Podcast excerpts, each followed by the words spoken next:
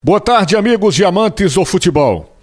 Como já era esperado, minha gente, a partir do momento que o esporte começasse a esboçar uma ótima reação no Campeonato Brasileiro, alguns clubes, evidentemente, que estão aí na luta para sair do rebaixamento, ou pelo menos se afastar da zona de rebaixamento, certamente acionariam o Clube Rubro-Negro no STJD, trazendo de volta aí esse caso Pedro Henrique sem dúvida nenhuma, isso aí iria acontecer. Claro, já era esperado em função das três vitórias consecutivas do esporte, vitórias que despertaram a atenção de todos.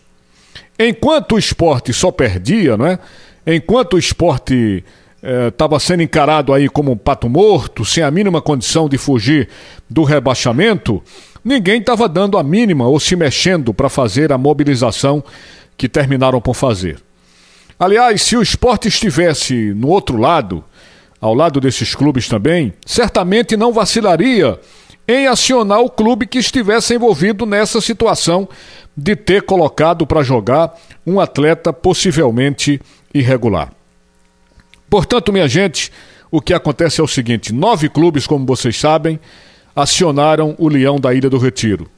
Foram eles Atlético de Goiás, América Mineiro, é, Grêmio, Santos, Bahia, é, Ceará, Chapecoense, Cuiabá e Juventude. O esporte já está ciente da ação desde o último final de semana, certamente chegando aí a notificação a qualquer momento.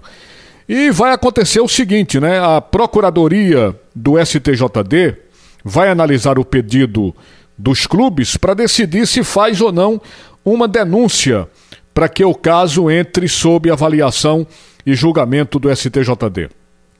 A grande verdade, minha gente, é que esse fantasma do caso Pedro Henrique, por mais que o Departamento Jurídico do Esporte tenha segurança na alegação e na defesa do clube, mas é um caso que gera muita preocupação. Porque o risco de perder os 17 pontos existe sim. Toda vez que o Departamento Jurídico do Esporte é, é, se pronuncia, procura, evidentemente, passar uma imagem de tranquilidade, que o esporte vai ganhar essa questão. O esporte, como todos sabem, está se baseando no chamado regulamento específico da Série A do Campeonato Brasileiro. E o que é que diz esse regulamento específico da Série A do Campeonato Brasileiro? Ele prevê que o atleta só é considerado participante do jogo se começar ou entrar durante a partida.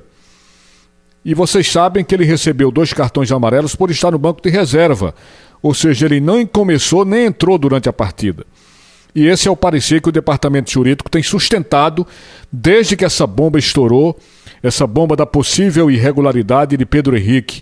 E abalou, sem dúvida, e continua abalando né, os alicerces rubro-negros.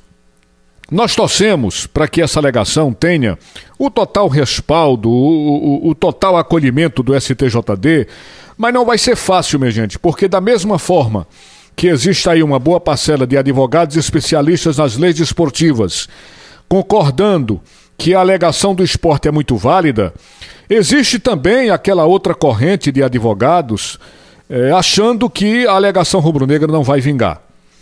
Infelizmente, infelizmente, Existe essa falta de clareza quando se confronta o regulamento específico da Série A com o regulamento geral da competição nacional.